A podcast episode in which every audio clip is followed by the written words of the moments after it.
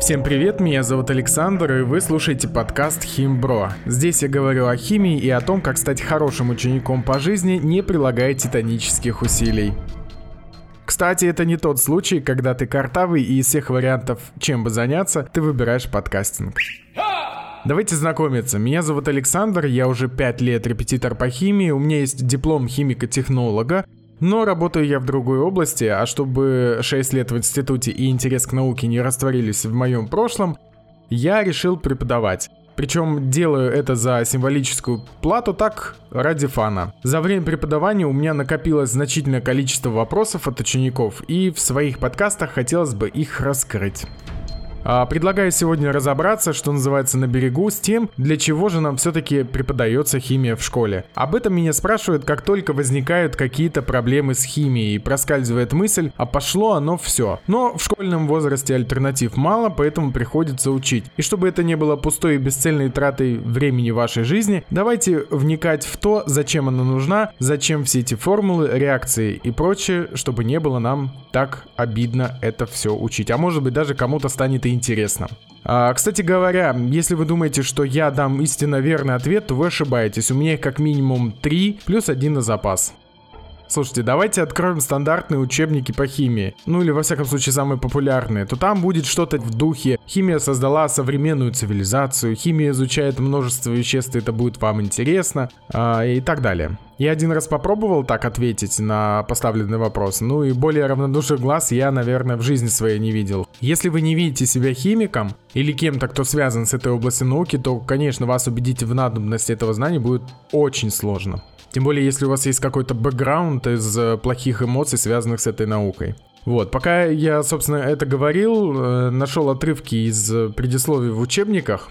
Вот, например, «Химия за восьмой класс», авторы Новошинский и Новошинская. Учебник чудесный, все хорошо объясняет, но давайте почитаем, что пишут. Итак, вы приступаете к изучению нового интересного предмета, который называется химия. Химия, как физика и биология, относится к естественным наукам. Она дает ключ к познанию многих природных явлений и разгадке тайн окружающего мира. Впечатляет, да? Но на вопрос, кстати говоря, не отвечает. Далее по тексту тоже ничего особенного нет. А вот еще один популярный учебник под редакцией Кузнецовой, Титовой и Гара. Не знаю, склоняется эта фамилия или нет. Неважно. А, ну тут начинают сразу же с. Значит, цитата. Дорогие друзья, вы приступаете к освоению нового учебного предмета, который вам поможет понять важные для каждого человека вещи. Так, дальше немножко пропустим. Так, самые привычные изменения веществ в окружающей нас жизни имеют очень сложную природу, поэтому для понимания их сути необходимо изучить немалое количество понятий, теорий и законов. Вот это поворот! Даже мне захотелось после такого вступления закрыть учебник. Э, хотя ладно, Положа руку на сердце, все честно. О том ужасе, который ждет неподготовленного человека, предупредили в самом начале. Молодцы. Киньте в меня камень, но мне нравится, как начинается учебник. А, называется он «Химия. Курс для средней школы» под редакцией Джорджа Пайментеля. В химии можно найти его по запросу «Сиборг. Химия». Потому что Сиборг участвовал тоже в составлении этого учебника. Там вообще много человек было. Почитайте. Там, кстати говоря, тоже вот прям такого конкретного ответа на поставленный вопрос нет, но зато сколько вдохновения получите. Перейдем к тому, как я все-таки подхожу к ответу. Сейчас дети в тысячу крат практичнее, чем раньше, или, по крайней мере, просто начали вопросы задавать, поэтому я начинаю с козырей. Это, конечно, в том или ином варианте в каждом предисловии есть, но я, как правило, это раскрываю для ученика. Я ему говорю какое-то слово, говорю какое-то предложение, смотрю на его реакцию и думаю, ах, вот так надо тебе а вот это, а вот это, а вот это. Ну и как-то вот получается, что маленький человечек даже заинтересовывается. Хотя бы ненадолго, хотя бы на время нашего занятия, чтобы у меня была возможность обучить его хотя бы тем действиям, которые нужно уметь совершать в рамках школьной программы. Так вот, Если химия в школе это, скорее всего, на первый взгляд, просто набор формул, законов и вычислений, отрешенных от реальности, то, конечно, э, химия в жизни гораздо практичнее. Но это не значит, что я предлагаю из курса выкинуть всю математику и оставить чисто слова. Тогда это э, будет больше напоминать обществознание или природоведение за третий класс. Но вот баланс теории и практики, я все-таки думаю, что нужно смещать в сторону практики. Например, объяснять, что происходит в двигателе автомобиля, куда там движется дым, через что проходит по пути своему.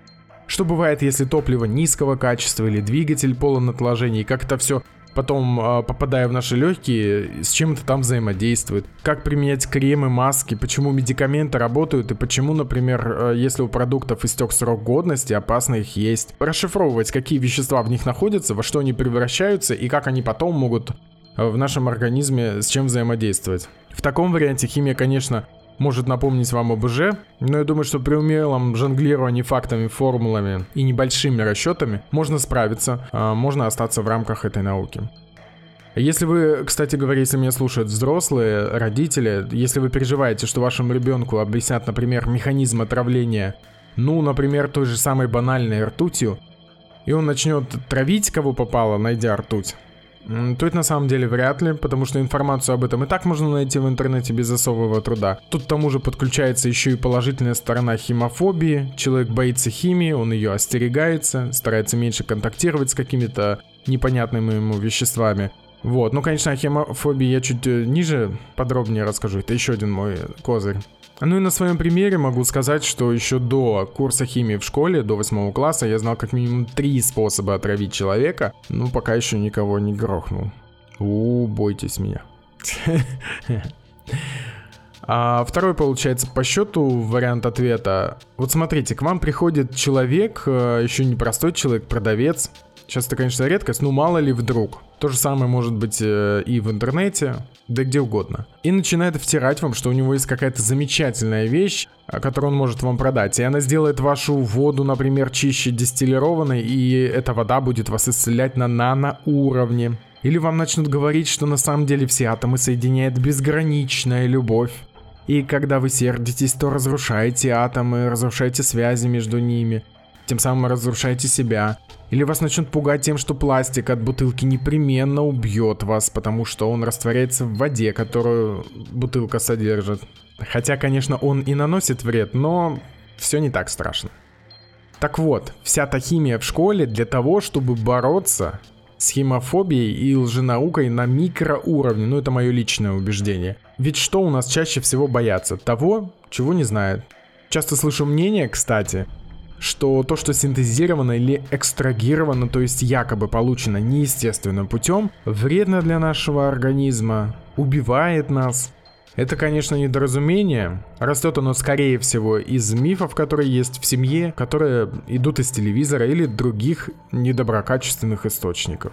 Есть еще один пунктик, он слабенький, по счету третий, он тоже в пользу изучения химии, так что давайте разберемся в нем.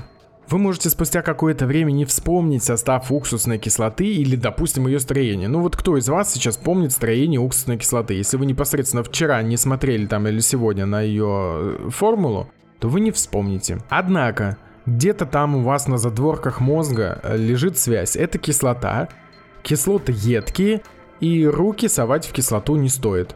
При этом это уже готовое знание, вам не требуется снова получать опыт, чтобы понять, что это вредно. Как в детстве, например, все пробовали огонь, пробовали фигурально выражаясь чтобы понять, что огнем можно обжечься. Безусловно, иллюстрация грубейшая, потому что не все кислоты бывают вредны для нас. Ведь та же самая, допустим, аскорбиновая не опасна, но кто ее знает, лучше немножко посторониться.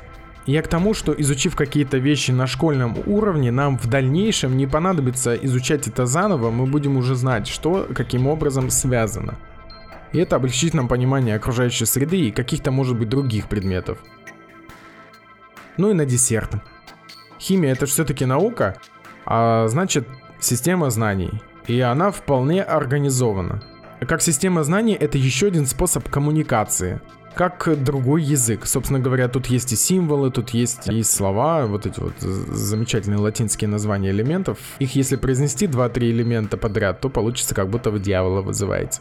В общем, это как другой язык. Изучая химию, вы условно становитесь билингвом. Билингв — это человек, который знает э, два разных языка. И это делает вас умнее. Сама возможность мыслить в других категориях делает вас чуть-чуть умнее. Вот. Еще хочу добавить, что я четко убежден, что все знания нам полезны. Ну вот лишних просто нет. Те лишние, что у нас есть, они как бы сами выветрятся. Вам нужно просто находить возможности применять знания. То есть заставлять свой мозг думать, заставлять его коптить.